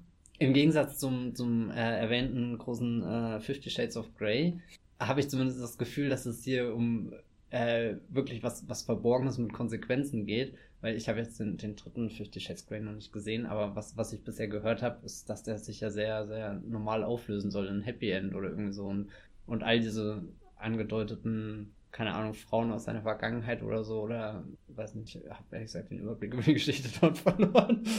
äh, also irgendwie finde ich, Fifty Shades of Grey schreibt sich immer sowas äh, Bedrohliches auf die Fahne und, und keine Ahnung, aber das kann er nicht einhalten und, und Phantom Thread, keine Ahnung, gibt dir keinen Anlass dazu, dass du das vermutest und dann packt er das mit einem Schlag aus und überrumpelt dich damit. Vor allem ist Fifty Shades of Grey natürlich ähm, oder ähm, thematisiert BDSM natürlich sehr direkt, aber die Figur von Christian Grey ist derart romantisiert, dass ihre ganzen krankhaften Verhaltensweisen irgendwie immer vom Tisch, äh, sag mal vom Tisch gewischt, na egal. Die ganzen krank, äh, krankhaften Verhaltensweisen von Christian Grey werden ja immer so, ähm, ja, das mochte halt, ah, aber er ist auch geil. Ne, so der, also es ist so, das ist ein völlig so blauäugiger Umgang mit der, Be mit der Beziehung zwischen den zwei Partnern in so einer SM äh, oder, oder zwischen der Rolle der zwei Partner in so einer SM-Beziehung. Die Art und Weise, wie er sie ausnutzt, das wird halt total romantisiert. Er ist halt letztendlich Fanfiction, die in einen Roman gegossen wurde. Und ich kenne das noch aus viel Fanfiction, die ich gelesen habe, wo da, da wurde er ähnlich mit solchen Rollen umgegangen die Snape-Fanfiction kann ich nur empfehlen an dieser Stelle. Moment, Wenn man, äh, es gibt wesentlich bessere geschriebene Snape-Fanfiction als äh, was auch immer Fifty Shades of Grey ist, dieser Müll. Ja, wie dem auch sei. Also da ist auf jeden Fall wahrscheinlich unfair, äh, ähm, wie heißt sie, E.L. James oder so, mit Paul Thomas Anderson zu vergleichen. Aber man muss schon sagen, obwohl natürlich Phantom Thread den SM-Aspekt äh, nicht so sehr in den Vordergrund rückt, ist es wesentlich ähm, ein wesentlich äh, emotional ähm, ähm, realistischeres, eine re emotional realistischer Darst realistischere Darstellung von so einer ähm, Beziehung, wo einer den anderen erstmal nur ausnutzt, als wirklich als ähm, Kleiderpuppe hm. im Grunde. Und äh, die äh, Puppe muss dann halt lebendig werden und äh, sich die, die Macht zurückerkämpfen, sozusagen. Also es ist alles eher näher an den Ideen hinter äh, oder zum Ende hin zumindest diese, diese Kampf um die Gleichheit, um die Augenhöhe in der Rolle, selbst wenn dann Pilze mit im Spiel sind, ist, äh, äh, ist näher an dem dran, was Fifty Shades of Grey eigentlich erzählen will. ist äh, mein Eindruck. Ich muss da aber trotzdem sagen, dass mir irgendwie diese, mir hat trotzdem irgendwie so ein bisschen die, die, die Werf von äh, Paul Thomas Anderson im Film gefehlt. Irgendwie. Ich weiß nicht, so dieser Moment, du denkst, ah, jetzt kommt ein Paul Thomas Anderson Szene, weißt du? Das, der Film ist, der, der, der plätschert so vor sich hin und er hat auch äh, diese Spannung unterschwellig durch diese seltsame Beziehung zwischen den beiden. Aber ich habe mir manchmal schon gewünscht, dass er es einmal wieder seine Regietalent so richtig reinwirkt. Das hat mir irgendwie gefehlt, als wenn ich überlege, was war jetzt ein Paul Thomas Anderson Shot in dem Film. Außer diese eine Szene, wo da im Hintergrund die Cliffs von Dover oder was auch immer Nein, zu sehen sind. Ich, ich glaube, er hat sich von, also von dem, was du jetzt mal mit reinwirkt, ich glaube, oder ich habe fast die Befürchtung, das werden wir gar nicht mehr sehen in einem Film von ihm. Also ich glaube, er ist an ganz anderen Dingen mittlerweile interessiert. Aber er hat das ja in den anderen auch gemacht. Findest du? Ja. Also ich habe jetzt so, so das Gefühl, dass The Master und der Will Be Blood schon eine gute Vorbereitung waren auf das, äh, der Will Be Blood sag ich, äh, und Inherent Vice eine gute Vorbereitung darauf waren, wie jetzt sich äh, Phantom Thread anfühlt, aber... Also die, die Beziehung zu in The Master kann ich auf jeden Fall, würde ich auf jeden Fall vergleichen mit Phantom Thread. Das ist vielleicht eher so ein spirituelles Sequel Phantom Thread und äh, The Master. Aber in The Master hat ja schon diese, da gibt's ja schon so Szenen und oder generell, wo du denkst, äh, da will jetzt einfach jemand einen ganz großen Film machen. Natürlich muss man das nicht in jedem Film haben und natürlich ist das nicht immer das Beste für einen Film. Äh, wie gesagt, der will. Aber äh, ich wünsche mir schon manchmal den PTA zurück, der einmal so eine Plansequenz macht oder der dann Amy Mann rausholt zum Singen. Oh, ja. Und weißt du, also dieses, der da was beweisen will. Ich weiß nicht, ob ich schon bereit bin für den, den, äh, den klassizistischen PTA. Jetzt ist ein bisschen früh. Ne, ich glaube, wenn, wenn du diese, diese geilen Shots willst, dann musst du seine Heimmusikvideos anschauen, weil die sind äh, sehr, sehr PTA-lastig gedreht, was, was sehr gut ist. Hm, ist nicht dasselbe.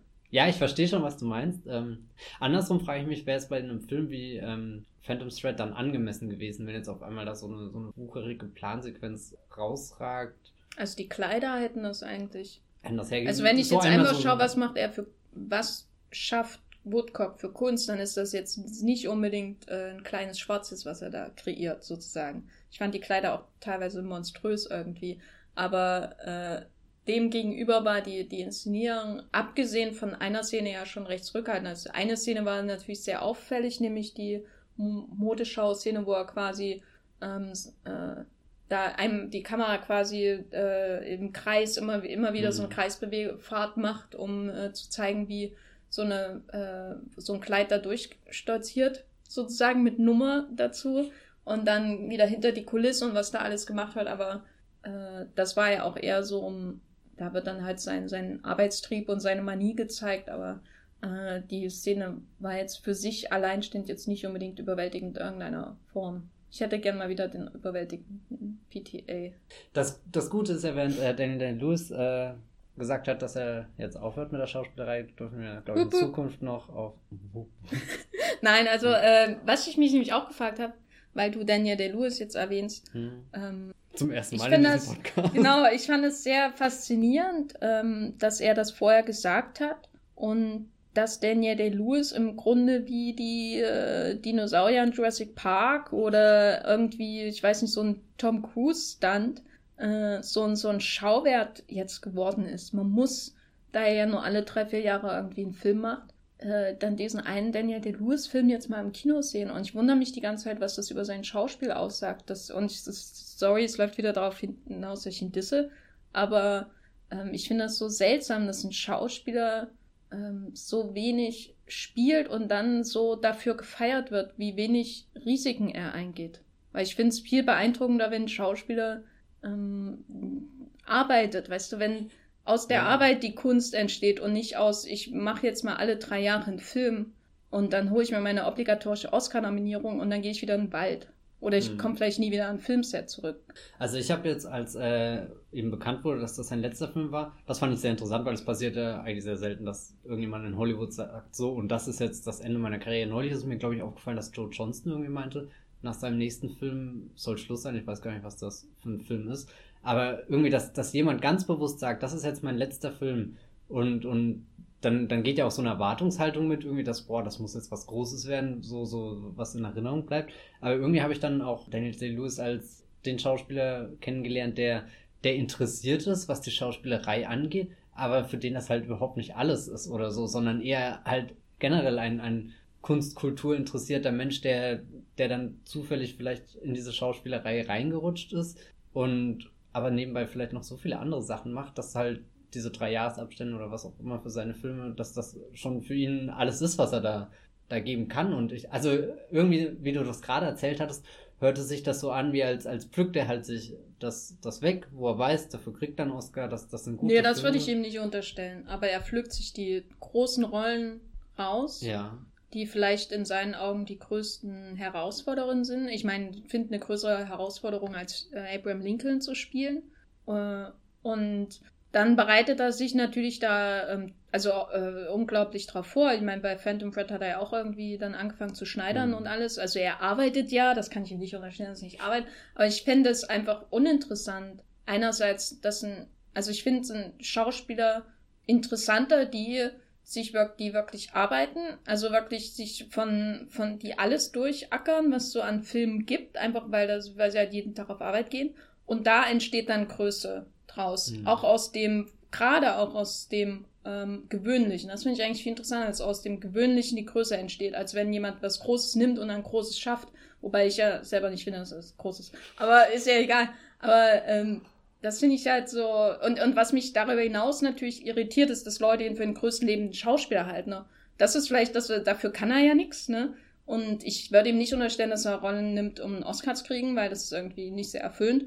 Aber ähm, was mich wirklich irritiert, ist, dass jemand, der so wenig zu Leinwand bringt, so wenig unterschiedliche Rollen spielt, dann gelobt wird als der größte lebende Schauspieler. Das macht mich fertig. Ja, aber ist da nicht eher das Problem, dass die Leute halt super leicht zu beeindrucken sind und wenn dann jemand so, so, keine Ahnung, so eine elitäre Haltung einnimmt und immer nur in diesen ganz besonderen Filmen zu sehen ist. Also ich glaube, da lassen sich viele einfach sehr schnell beeinflussen. Ich möchte einfach Daniel Day-Lewis äh, Bad Grandpa äh, oder wie heißt Dirty der Grandpa. Dirty Grandpa sehen. Meet the Fuckers mit Daniel Meet the Fuckers 5 mit Daniel Day-Lewis. Bitte macht das. Ja, vielleicht kommt er ja auch nochmal zurück. Also ich meine, hm. wie viele äh, Schauspieler haben dann oder Leute haben schon gesagt, das ist jetzt, ist es jetzt gewesen und dann machen sie gleich eine ganze HBO-Serie und zwei Kinofilme.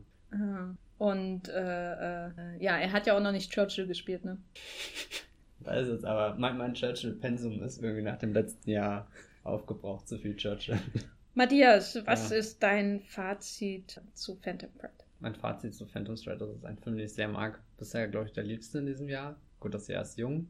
Aber ähm, ich bin schon sehr neugierig, wie der mir beim zweiten Mal gefällt. Auch ich habe jetzt vor, vor dem Kinostart, weil, weil, der, weil die PV-Einladung so plötzlich irgendwie gleich nach Weihnachten kam, habe ich es nicht geschafft, mich mit anderen Filmen von ihm nochmal davor auseinanderzusetzen. Habe mir jetzt gestern den Inherent Vice nochmal gekauft und werde die demnächst, wenn dann vielleicht die Berlinale und der ganze Stress vorbei ist, werde ich mir die in Ruhe anschauen und dann Phantom Thread nochmal danach.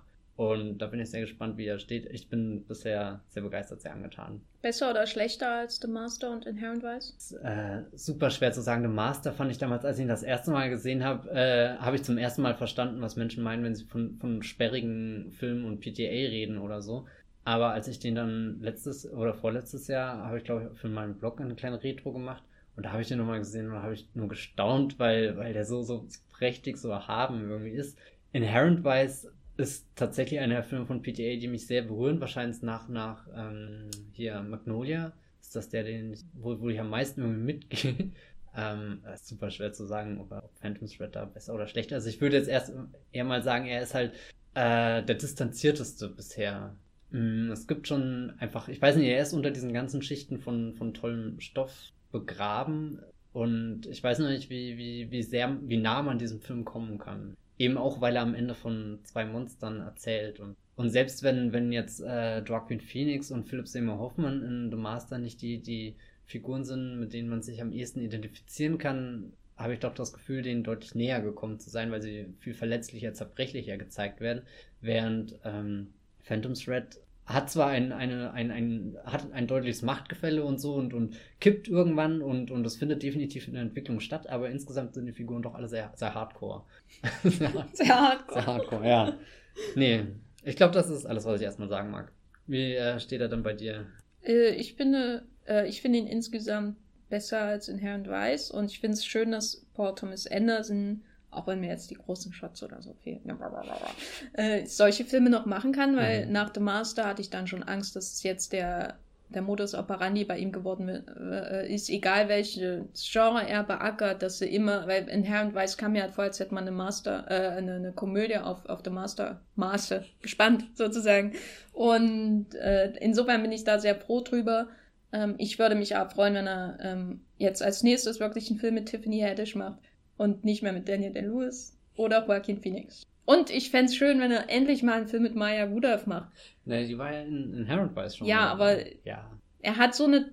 Hm. Sie ist immer da. Sie hat äh, in äh, äh, Phantom Fred ja auch inspiriert, weil sie ihn ja mal gepflegt hat, als er krank war und äh, ihn offenbar viel sympathischer fand als sonst. Er hat ja neu so ein tolles äh, hier im äh, Reddit Dingsbums gegeben oder so, wo er so ein Bild von sich und, und Maya Rudolph gepostet hat, wie sie einfach die Straße lang laufen und du schaust die beiden an und die Welt ist in Ordnung. Ja, ähm, Phantom Thread ist seit vergangenem Donnerstag in den deutschen Kinos und wir können ihn empfehlen. Ja, schaut ihn euch an, wenn, wenn ihr dieses Jahr eine Top-Jahresliste erstellen wollt.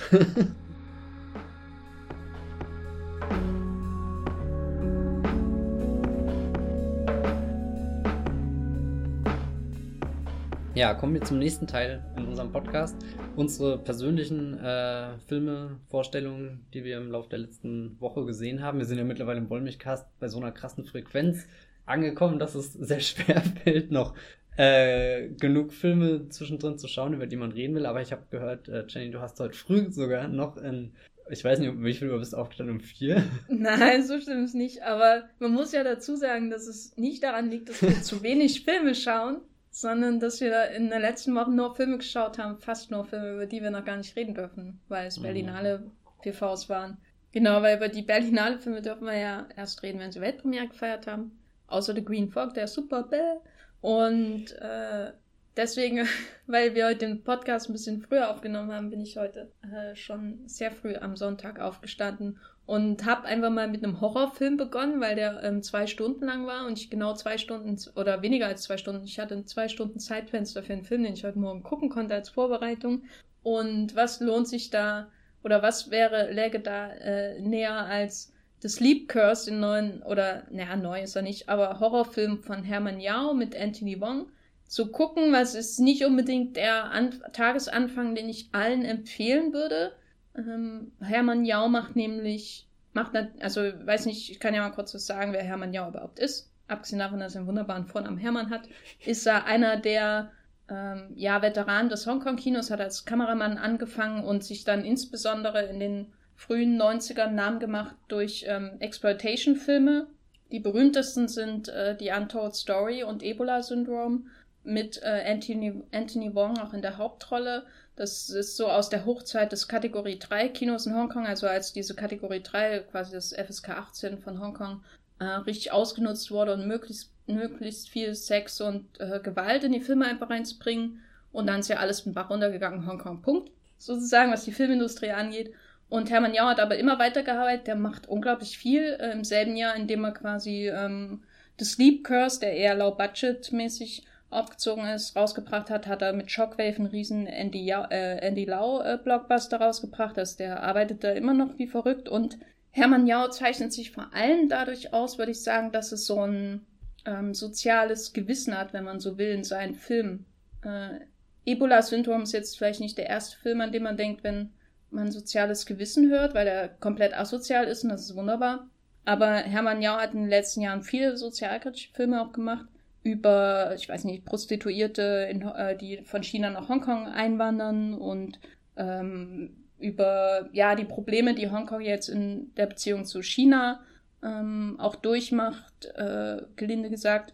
Und das Sleep Curse ist sozusagen diese ähm, Verbindung von diesen zwei Linien in Hermann Yaos Schaffen. Nämlich einerseits ist ein Exploitation-Film und andererseits geht um, es um äh, Comfort Woman, also ähm, Chinesen, die während der äh, japanischen Besatzung zur Prostitution gezwungen wurden. Und äh, es geht doch um viel mehr. Ähm, kurz gesagt, ist der Film ziemlich großartig. Äh, ich habe ihn lange vor mir hergeschoben. Er ist von 2017, aber trotzdem schon lange vor mir hergeschoben, weil man nur einmal im Leben einen neuen Hermann Yao Anthony Wong Film schauen kann. Und es ist der erste Exploitation-Film, den sie zusammen gemacht haben seit quasi den 90er Jahren.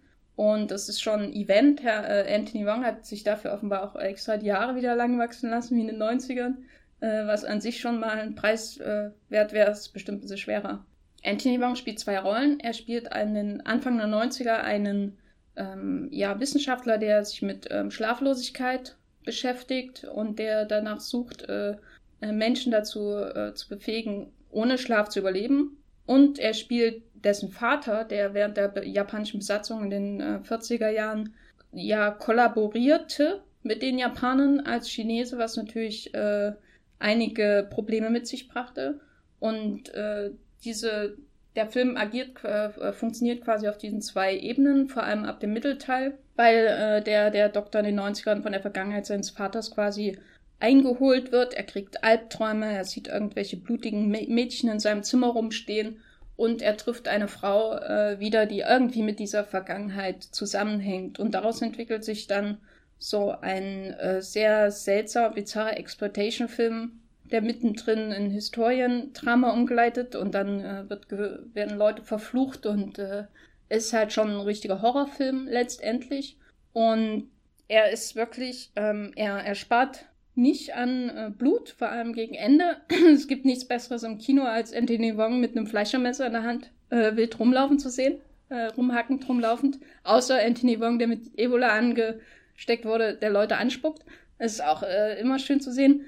Und das ist aber nicht der einzige Grund, diesen Film zu schauen, weil wenn man, weil wenn man äh, jetzt als Gorehound in den Film geht, wird man höchstwahrscheinlich enttäuscht. Das, was den Film nämlich wirklich auszeichnet, ist diese ähm, dieser, diese Betrachtung, diese ziemlich komplexe Betrachtung von Schuld und wie sich Schuld quasi in äh, Generationen hineinfrisst und dann auch diese Folgegeneration martert quasi. Auf der einen Seite hat man diese, diese Kollaborateure, die mit den Japanern äh, zusammengearbeitet haben, um die einheimische Bevölkerung quasi auszu äh, oder zu, zu quälen und auszunutzen. auf der anderen Seite hat man dann deren Kindeskinder, die ähm, davon verfolgt werden, die ähm, denen der Schlaf geraubt wird und die diese Gewalt auch irgendwie weitertragen, diese Gewalt in die Gewalt hat sich wirklich in diesem Körper noch festgenagt und das Nagen wird dann noch sehr wörtlich genommen dem Film äh, und es ist wirklich ein einziger Albtraum und ähm, er ist auch sehr von der Inszenierung her irgendwie sehr einfach so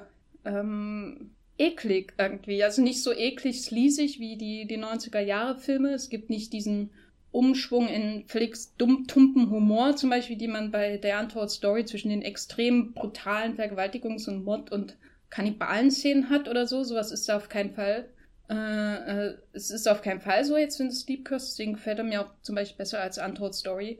Aber er ist trotzdem, er hat so eine grundlegende ähm, Unerträglichkeit irgendwie, weil die, äh, weil man irgendwie das ganze Zeit das Gefühl hat, dass diese Leute von diesen Dämonen irgendwie verfolgt werden und ist, äh, die, die, die Bilder haben auch so einen komischen gelb-grünlichen Glanz irgendwie, als wäre das eh alles bald am Vermodern. Und ja, ich könnte jetzt noch stundenlang drüber reden. Was ich aber eigentlich sagen will, ist, äh, Hermann Jau ist super. Und nicht jeder seiner Filme ist super, aber das Sleep Curse ist wirklich nicht so ein, oder das, was mir wirklich sehr gut an dem Film gefällt, auch ist, dass das Sleep Curse nicht der Versuch ist, auf dieser nostalgischen Welle dieser alten Hits der beiden irgendwie zu reiten. Er versucht nicht, das zu wiederholen, weil ein Film wie die Antwort Story zum Beispiel ist nicht zu toppen hinsichtlich der Gewalt, zum Glück. Und ein Film wie Ebola-Syndrom ist hinsichtlich der Asozialität der Hauptfigur nicht zu toppen. Deswegen ist es immer noch mein, mein absoluter Lieblingsfilm von den beiden. Äh, sehr vorbildhaft, die Figur. aber, äh, sondern er entwickelt das weiter. Er nimmt die äh, Exploitation-Elemente, aber er, ähm, verbindet das halt mit, mit so einer Auseinandersetzung mit Vergangenheit, die man noch viel weiter interpretieren kann als das, was mir wirklich, äh, das äh, ein großer Vorteil dieses Films, dass er verschiedene Ebenen aufmacht. Natürlich diese Vergangenheit, die die Leute verfolgt, aber auch diese Art und Weise, wie die Figur von Anthony Wong der Gegenwart in den 90er Jahren mit der Frau umgeht, äh, äh, die, die er dann äh, trifft und wie er, wie er auf sie fixiert ist und so. Das ist so, das sind so unterschiedliche Facetten dieses Films, die sehr interessant sind, wesentlich vielschichtiger als die äh, beiden Filme, die sie da in den 90ern gemacht haben. Und es ist wirklich eine Weiterentwicklung und nicht nur Nostalgie. Und deswegen wollte ich den auf jeden Fall empfehlen. Äh, heißt The Sleep Curse. Äh, nicht zuletzt, weil meiner Meinung nach Anthony Wong der beste lebende Schauspieler auf diesem Planeten ist. Äh, der auf jeden Fall auch genügend Filme gemacht hat, um das zu beweisen. Ne? Nimm das, Daniel DeLewis. ähm, genau, The Sleep Curse von, ähm, kam im Mai äh, letzten Jahres in die Hongkonger Kinos ist in Deutschland noch nicht raus, weiß auch nicht, ob er hier rauskommt, dazu ist er vielleicht ein bisschen zu sperrig, aber ähm, er ist bei Yes Asia zum Beispiel zu erstehen als äh, Region 3 äh, ähm, DVD oder als Region A äh, Blu-ray. Und ja, ich würde ihn euch auf jeden Fall ans Herz legen. Das Hongkong-Kino quält sich ja in den letzten Jahren ganz schön, aber das ist einer der besten Filme, die ich äh, gesehen habe bisher in den letzten Jahren aus Hongkong.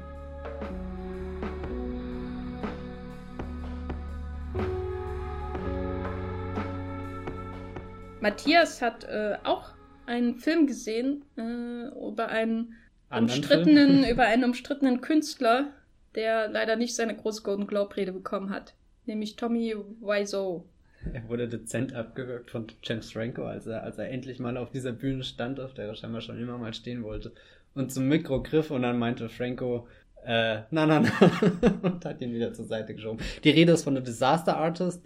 Ähm, der Film der sich mit der Entstehung von The Room beschäftigt, der ja mithin als einer der schlechtesten Filme aller Zeiten äh, gilt, aber auch nicht als einer dieser schlechtesten Filme, die halt irgendwie in der Vergessenheit äh, schlummern, wie zum Beispiel dieser Daniel Kübelbock-Film, den ich nie gesehen habe, aber ich glaube, der hat, das ist immer so ein Film, wo schon das Cover sagt, ich bin der Tod.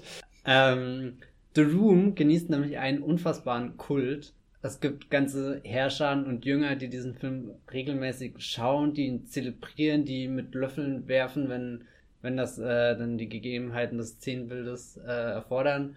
Mm, ich finde das absolut unverständlich, denn, keine Ahnung, ich habe ihn jetzt schon, oder was heißt schon, ich habe ihn zweimal gesehen und ähm, bin nie hinter dieses Geheimnis gekommen, äh, warum man dass ein Film so schlecht ist, dass er schon wieder gut ist. Also ich kann damit absolut nichts anfangen. Ich bin kein Fan von, von so, so möchte gern Trash-Granaten wie Sharknado, die sich, oder Sharknado, keine Ahnung, die so, so sinnlose, dumme Ideen abfeiern, nur weil halt sinnlose, dumme Ideen sind. Das fand ich in der vierten Klasse cool irgendwie, also ich. ich Eine Frage, wie stehst du zu Plan, Plan 9 from Outer Space? Ich glaube, den habe ich gar nicht wirklich gesehen, da kenne ich nur so Ausschnitte. Würde ich auf jeden Fall empfehlen. Ja. Einer der wenigen schlechten Filme, die wirklich gut sind. Also es ist ja jetzt ein bisschen, The Disaster Artist ist ja wie Tim Burtons, äh, äh, Edward. Na, genau, Edward, ja. Da heißt du wieder Regisseur, ganz einfach. Ich habe gerade überlegt, oh Gott, hat der noch einen anderen Namen? Nein, äh, Edward. Edward ist natürlich ein fantastischer Film von Burton, das ist der Disaster Artist leider nicht geworden. Aber nochmal zurück wie gesagt, dieser Kult um The Room finde ich schon faszinierend, aber je länger ich ihn beobachte, desto ermüdender finde ich ihn, weil es sind halt doch immer die gleichen Dinge, die, die gesagt werden. Es sind immer die gleichen Zitate, wenn ich noch einmal höre, wie einer sagt, oh, hi Doggy oder oh, hi Mark oder, also ich, ich verstehe es einfach nicht. Ich kann damit nichts anfangen und bin ehrlich gesagt genervt und auch ein bisschen enttäuscht, dass dass all die Zeit später jetzt The Room ja nochmal in den USA zum Beispiel für ein paar Tage ins Kino kam. Also da, wo, wo sonst immer so scheinheilig gepredigt wird, oh, gibt man dem Independent-Film eine Chance oder, oder hier dieser Arthouse-Film oder äh, und immer alle blöde Blockbuster, aber The Room kann dann bis zur Träglichkeit gefeiert werden. Finde ich äh, fragwürdig. Aber darum geht es nämlich nicht. Äh, dann The Disaster Artist erweckt ja zumindest am Anfang den Eindruck, als setzt er sich da ernsthaft mit auseinander. Also der Film basiert auf dem Buch, was der Co-Star von The Room danach geschrieben hat und die, die ganzen bizarren Produktionsumstände von dem schlechtesten Film aller Zeiten beleuchtet, was damit anfängt, dass Tommy Wiseau, äh, äh, keine Ahnung, Geldquellen hat, die, die nicht geklärt sind und äh, ganz dubios sind und, und dass er der so wenig Ahnung vom Film machen hatte, dass als es zur Frage kam, ob er das Equipment leiht oder nicht, dass er es einfach gekauft hat und gleichzeitig auf digital wie auf äh, 35 mm gedreht hat. Einfach, äh, ja, ich weiß nicht, das ist schon irgendwie, äh, keine Ahnung, witzig. Aber ähm, das sind alles so, so kleine Anekdoten, die der Film halt eher wie so eine, so eine, ähm, nicht eine Fingerübung, wie sagt man, so eine, so eine Fleißarbeit äh, äh, verarbeitet. Also all das, was sich sowieso die ganzen Room-Fans seit, seit 300 Jahren erzählen, oder kann auch mal nach rauskommen. Du magst die Room-Fans wirklich nicht, ne? Nee, ich bin gerade echt ein bisschen. Eigentlich tut es mir leid, dass ich euch jetzt hier im Boldmilchcast damit auch voll laber, weil damit gebe ich ja dem Film schon wieder eine, eine, eine, Fläche, die er meiner Meinung nach nicht verdient. Aber ich bin ja auch selbst schuld, weil ich habe mir ihn am, am Freitag nochmal angeschaut mit richtigem Publikum, weil ich irgendwie dachte, wenn du dann in dem Kreis derjenigen sitzt, die diesem, diesem Kult und diesem Mythos so, so verfallen sind, vielleicht lässt du dich davon anstecken. Und die, die erschreckendste Erkenntnis war, äh, dass das Publikum den ganzen Film eigentlich sehr, sehr verhalten war. Jetzt bei The Disaster Artist? Ja, ja, bei, bei The Disaster Artist. Also das saß drin und hat gelacht, weil äh, The Disaster Artist auch wie eine äh, Komödie teilweise funktioniert. Aber abgegangen ist das Publikum erst, als gezeigt wurde, als die Szene gezeigt wurde, die James Franco und sein Team quasi direkt The Room, also er hat irgendwie für, für das Budget von The Disaster Artist nochmal den kompletten The Room nachgedreht, was ja auch irgendwo eine Leistung ist. Und bei den Szenen ist das Publikum total ausgeflippt. Und das, das hat mich dann ein bisschen sprachlos gemacht, wie, wie das, was, also so, so, so wieder dieses Ding. Es sind immer nur die, die gleichen Dinge, die, die scheinbar in The Room interessant sind, die, die gleichen komischen, unlustigen, weiß nicht, Versäumnisse. Nee, aber was The Room ja interessanter macht, ist die Geschichte davor. Wie haben sich die beiden kennengelernt, Tommy Wiseau und sein, sein, sein Partner in Crime. Ähm, witzigerweise äh, ist das auch in meinen Augen eher so eine, so eine, so eine Beziehung wie vielleicht in Phantom's Red. Also sie kommen zusammen in so, so einem unwahrscheinlichen Fall, finden sich zwei verlorene Seelen. Der eine, keine Ahnung, ist exzentrisch, der andere kann vielleicht wirklich Schauspielern und irgendwie merken sie, dass sie beide voneinander profitieren können. Aber was sich dann formt, ist auch so, so eine Beziehung, wo, wo Tommy Wiseau immer mehr Kontrolle, immer mehr Macht über den anderen ausüben will. Also ich finde das wirklich sehr unangenehm und das ist auch ein großes Problem, was ich mit The Room habe, dass äh, Tommy Wiseau ja auch als so, so ein verklärter Meister ähm, äh, gefeiert wird und dass The Room ja irgendwie sich auf die Fahne schreibt, jetzt das große Plädoyer dafür zu sein, dass in Hollywood, wo die Chance eins zu, keine Ahnung, eine Million ist, dass du irgendwie groß rauskommst, aber dass du nur an deinen Traum glauben musst und, und dass du so viel reinstecken musst und egal wie, wie scheiße das Produkt am Ende ist, Hauptsache du bist dir deinen Träumen verfolgt und an sich finde ich das schön, weil, weil, keine Ahnung, äh, ich äh, glaube manchmal auch daran oder nicht. Ähm, wie auch immer, aber bei Tommy Wiseau im Speziellen tue ich mir halt sehr schwer, wie man diesen Typen, der dann später am Set richtig ausfällig wird mit, mit seinen, also so alles andere als professionell sich gegenüber seinen Kollegen verhält. Dann gibt's diese äh, besagten Sexszenen, die, wenn man sie schon in The Room sieht, merkt man, wie unangenehm es gewesen sein muss, die zu filmen. Und das muss ich der Disaster Artist zugestehen. Er hat da viele Momente, die sehr ähm, entmystifizierend sind, sehr, sehr sehr schonungslos auch irgendwie darstellen, wie, wie gefährlich er ist, wie, wie unberechenbar, wie, wie, wie sehr er den Menschen in seinem Umfeld schadet und auch äh, in Bezug zu seinem ähm, Co-Star dann eben, wie, wie hoffnungslos er da ihm unterlegen ist, verloren ist. Ähm, irgendwie ein bisschen so aus Mitleid, ein bisschen so aus, naja gut, du hast mich jetzt nach Los Angeles gebracht, das bin ich dir noch irgendwie schuldig. Irgendwann kommt mit Alison Brie eine, eine Frau, also seine, seine Freundin dann mit rein, die, die da, keine Ahnung, nochmal so, so die Dynamik aufbricht und dann sorgt, dass sich die, die zwei Verbündeten ent, entfremden und keine Ahnung, dann kommt diese, diese übliche Geschichte von, finden wir versöhnt wieder zueinander oder nicht, weil schließlich muss ja The Room irgendwann seine Premiere feiern und vom, vom Publikum eben zu dem Film äh, gemacht werden, der jetzt heute ist, nämlich diese, diese missverstandene, lustigste, schlechteste Komödie aller Zeiten, was auch immer. Ähm, The Room kommt dabei komischerweise zu dem Entschluss, ähm, da, dass es okay ist, zu, also, nee, es ist okay zu scheitern, das ist ja irgendwie schön, aber äh, dass Tommy Wiseau in dem Moment der Premiere erst vor die Tür geht und enttäuscht ist, weil das Publikum einfach nur ihn auslacht. Und das ist ja generell die Gefahr, dass, dass man sich sehr leicht über diese Tommy Wiseau-Figur lustig machen will. Und ich habe auch das Gefühl, dass James Franco auf diesem schmalen Grad äh, wandert mit, er ist selbst unheimlich fasziniert davon, wie er spricht, wie, wie komisch und bekloppt er sich verhält und so. Und, und äh, Franco hat vor allem sehr viel Spaß daran, seinen, seinen, seinen merkwürdigen Akzent, äh, also man, keine Ahnung, sehr ungeklärt, wo er herkommt, wie alt er ist und all diese komischen Sachen und, und wie er eben spricht, dieses, äh, immer so, so, so, so gezogene, äh, keine Ahnung, grammatikalisch nicht wirklich äh, korrekte Sachen irgendwie. Ähm, er hat einen ganz komischen Sprech in dem Film drauf, der ja aber wenigstens äh, dann soweit authentisch ist, dass Tommy Wiseau im echten Leben genauso redet.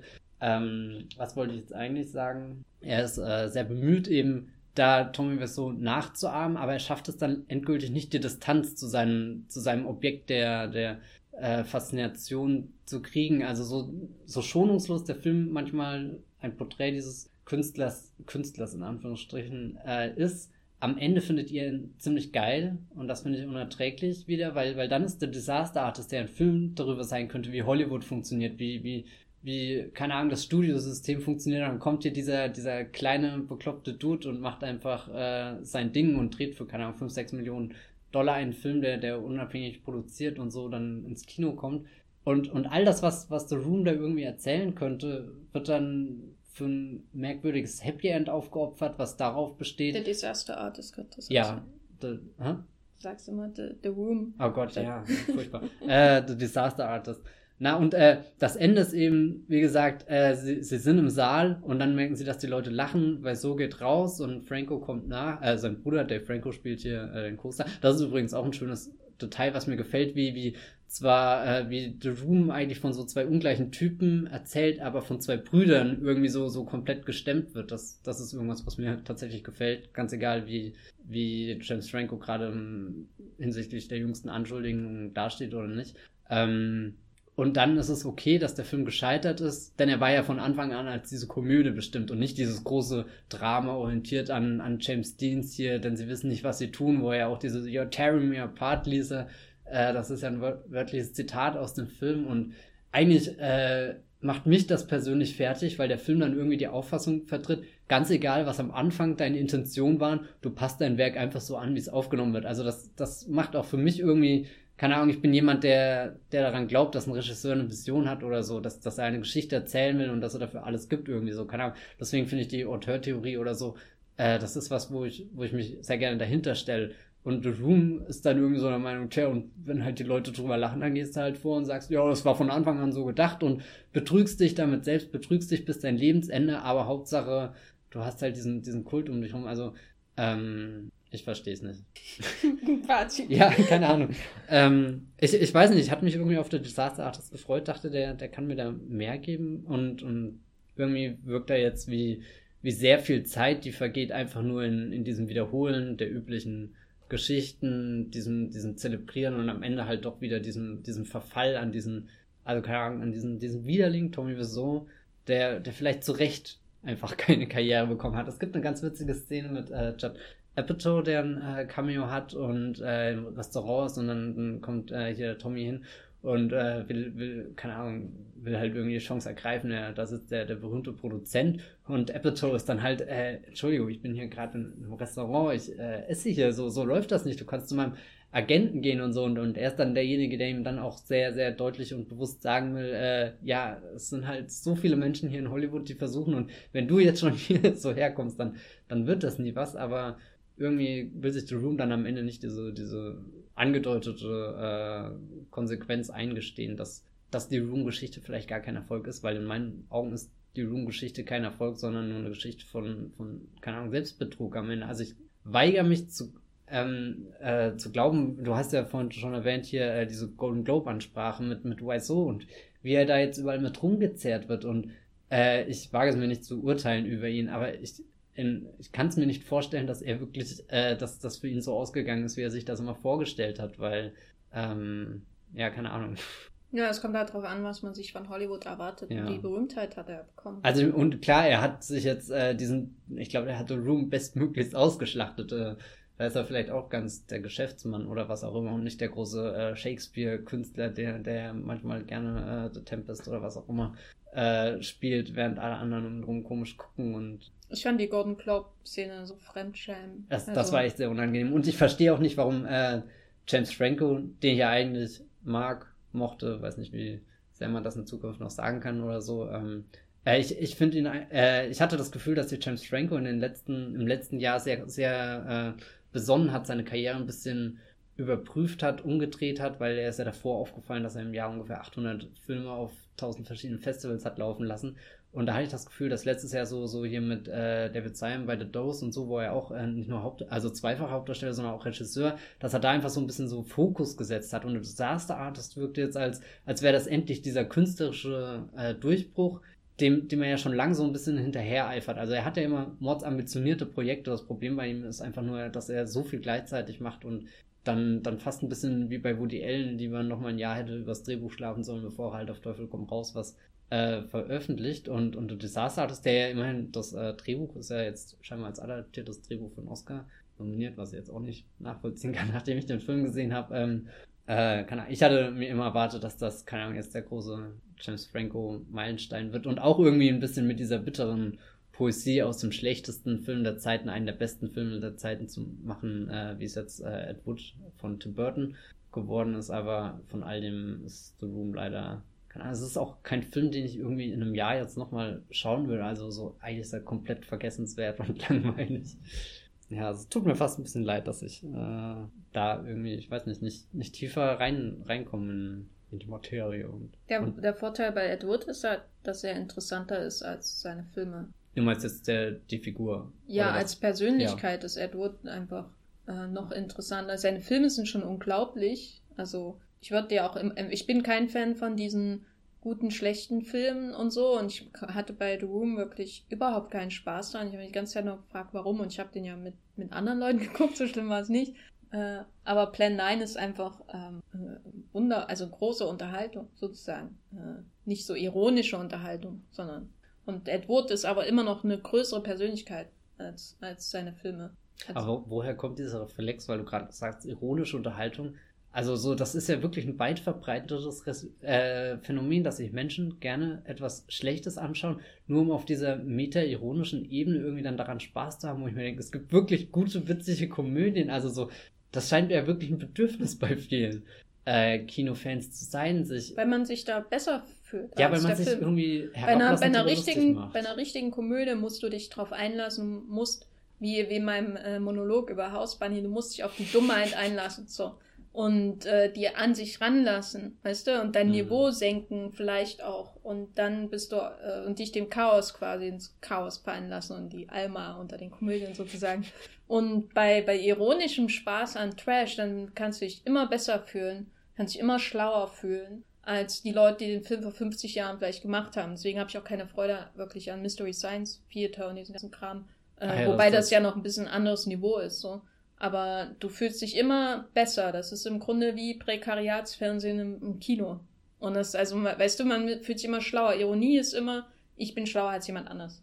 Äh, ja, man kann das natürlich so schauen, aber ist natürlich eine sehr einseitige Erfahrung. Man kann natürlich, wir sollten jetzt auch nicht urteilen über alle, die das machen, weil. Nee, das will ich nicht. Ich verstehe es nur. Also, so kann ich, ich versuch's ja. Ich äh, habe ja The Room zweimal eben gesehen, um, um dahinter zu kommen und so, aber ich, keine Ahnung, habe damit einfach keinen Spaß und das, das eh ist dann, was ich denke, ist halt einfach die Zeitverschwendung, wo, wo ich mich durch irgendwas quäl, von dem ich nie einen Screenshot machen werde, dass ich, weiß nicht, dass ich irgendwann mal auf einer Party so halbherzig zitieren werde, weil ich gerade irgendwie merke, es funktioniert und dann frag warum. Warum können wir nicht über, über Phantom Thread reden? Wobei ich bei The Room aber sagen würde, dass was mich da gestört hat oder was mich, was mir bei anderen B-Filmen, C-Filmen mehr gefällt, ist bei anderen Filmen hast, merkst du diese unglaubliche Kreativität, die hineingeht. Selbst bei Ed Wood-Filmen hast du irgendwie so das Gefühl, da ist eine unglaubliche Leidenschaft und Kreativität, die in alles hineingesteckt wird. Nur sind die Leute, die es umsetzen, dem nicht gewachsen. Wahrscheinlich. Auch die, die hm. die Ideen haben. Ähm, man muss erstmal schaffen, Alien-Invasionsfilm, um äh, zwei Szenen mit Bella Lugosi herum zu konstruieren. Das ist, da ist Energie drin, das ist äh, Wahnsinn und äh, Kreativität und, und so. Während bei The Room, das war für mich so, als hätte ich irgendwie eine schlechte Melrose Place-Episode gesehen, äh, um jetzt wieder die 90er-Referenzen anzubringen, die dir überhaupt nichts sagen. Aber äh, da ist also so, als hätte irgendwie ein Schülertheater Melrose Place nachgemacht und da ist, deswegen hat mir das überhaupt nichts gegeben. Ne? Mhm. Ähm, letztendlich kann jeder Filme gucken, wie er will, ist das Fazit, muss man schon betonen. Und wenn er sich da gern so ein bisschen distanziert und so den Spaß an Werken entwickelt, die normalerweise keinen Spaß vielleicht machen, weil für Plan 9 muss man sich nicht distanzieren, der Film macht einfach unheimlich viel Spaß. Aber bei The Room muss man sich distanzieren, um Spaß dran zu haben, ist mein Eindruck. Und der kann das gerne machen. Ich äh, kann mich nicht dran von The Room derart distanzieren, dass ich darauf, dass ich da Spaß dran habe, weil da ist mir, das ist mir zu anstrengend. Dann löse ich lieber eine Matheaufgabe würde ich sagen. Hm, ja, Oder vielleicht sollte man Doom konsumieren in Form von der Disaster Artist, weil. Ja, äh, das wäre jetzt auch äh, das Fazit, weil jetzt ist bestimmt die Frage, warum rede ich dann so viel über den Film, wenn er mir so wenig gefallen hat. Ähm, er ist schon eine gute Zusammenfassung von diesem ganzen Kult und so und, und so, so geil Franco und so Tommy Wiseau am Ende finden, was ich unglücklich finde, desto aufmerksamer sind sie, was die, die wichtigen Punkte gibt, um dieses, dieses Kuriosum einfach auf den Punkt zu bringen. Also da, da leistet der Film schon ganz okay, gute Arbeit. Ähm, ich glaube, man geht danach raus und wenn man davor noch nie The Room gesehen hat, kann man sich einigermaßen ein Bild davon machen, wa warum denn das überhaupt äh, komisch ist. Es ist ein bisschen fast so wie so die Trivia-Seite zu einem Film durchzugehen, plus dann am Ende, also so der Abspann macht das nochmal deutlich. Wie gesagt, er hat äh, einzelne Szenen aus The Room für The Disaster Artist echt eins zu eins nachgedreht. Und während der Film seine Premiere feiert im Kino, sind diese nachgedrehten Szenen zu sehen. Und wenn dann der Abspann vom Film kommt, von der Disaster Artist sind sowohl die Disaster Artist The Room Szenen als auch die The Room The Room Szenen ähm, parallel aneinandergestellt, wo dann die, die Schauspieler und Schauspielerinnen wirklich, äh, keine Ahnung, synchron fast miteinander ähm, reden. Es ist halt irgendwie sehr viel Mühe für einen sehr komischen Film, ja. Vielleicht hätte er das machen sollen wie Gus Van Sant und Psycho. Er hätte den, den einfach eins zu eins nachdrehen ja. sollen, du. Das fände ich wirklich interessant. Hm. Als Filmexperiment. Und wer, wer, wer Cameos mag, ich glaube, der wird in diesem Film auch sehr glücklich. Meine zwei Liebsten sind äh, Zac Efron und Josh Hutcherson. Und, und Sharon Stone spielt da auch. Ja, ja, Sharon, Sharon Stone spielt auch. Und das ist leider nicht und so Nathan gut. Fielder. Ja, es ist ganz auch irgendwie sogar irgendwann kommt Brian Cranston in eine random Sequenz rein und äh, nee, aber Zac Efron ist schon. Genau, The Room ist seit, äh, seit dem gleichen Tag im Kino wie äh, auch, äh, an dem auch Phantom Thread angelaufen ist. Das heißt seit letztem Donnerstag ja, schaut ihn euch an, wenn ihr wollt. Aber seid gewarnt, vielleicht ist er nicht ganz so gut.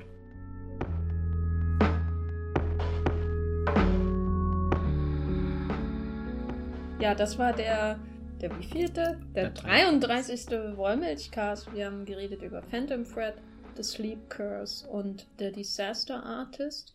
Ja, das war's, ne? Ja. Bald Berlinale. Ja. Müssen wir mal schauen, ob wir vorher noch was machen oder nicht. Ähm, vielleicht können wir auch irgendwann über die Berlinale Filme reden, die wir jetzt gesehen haben, über die wir noch nicht reden dürfen. Bis dahin äh, wünschen wir euch auf jeden Fall eine wunderschöne Zeit. Ähm, Matthias, wo kann man dich in der Zwischenzeit äh, stalken, um alle deine Nichtreaktionen auf die Berlinale Filme zu lesen, die noch unter dem Embargo sind? Meine, meine Nichtreaktion finde ich auf Twitter, bei Bibelblogs mit 3e und auf äh, das Fünf-Feuilleton und vielleicht auch auf Moodplot schreibe ich vielleicht auch einen Text zu Berlinale, vielleicht auch zwei. Oder ja. zehn. das, das werden wir noch herausfinden, wie, wie gut Transit wird und keine Ahnung. Ja, ich bin äh, hauptsächlich bei Moviepilot äh, unterwegs und bei Twitter als Gafferlein ohne Wieso, bei so, whatever.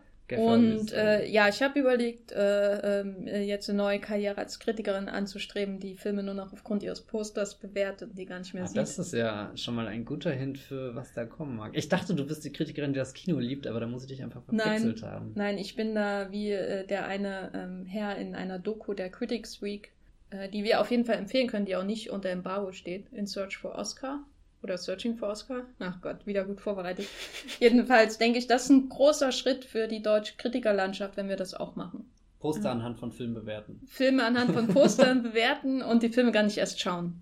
Ja, und überleg mal, wie viel Zeit man da spart. Andersrum jetzt äh, gleich schon wieder hier der, der, der Fall mit Phantom Thread, der ja sehr interessante Poster hat, wo ich mir jetzt angenommen hätte nicht gewusst, dass das ein PTA-Film ist. Ich wäre da sehr skeptisch ins Kino gegangen und hätte eher sowas wie Age of Adeline. Mich erinnern die Poster an Age of Adeline. Aber Age of Adeline war ja fantastisch. Ja, genau, aber es ist ein ganz anderer Film.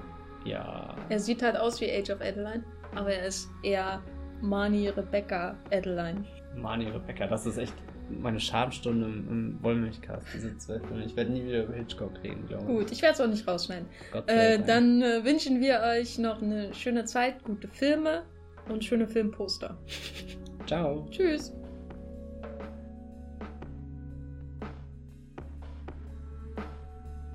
Der Wollmilchcast wird produziert von Matthias Hopf und Jenny Jeckel. Unser Intro und Outro stammt aus dem Song Slam Canto von Kai Engel. Ihr könnt den Podcast bei allen gängigen Apps abonnieren und wir freuen uns über Kommentare und Bewertungen bei iTunes.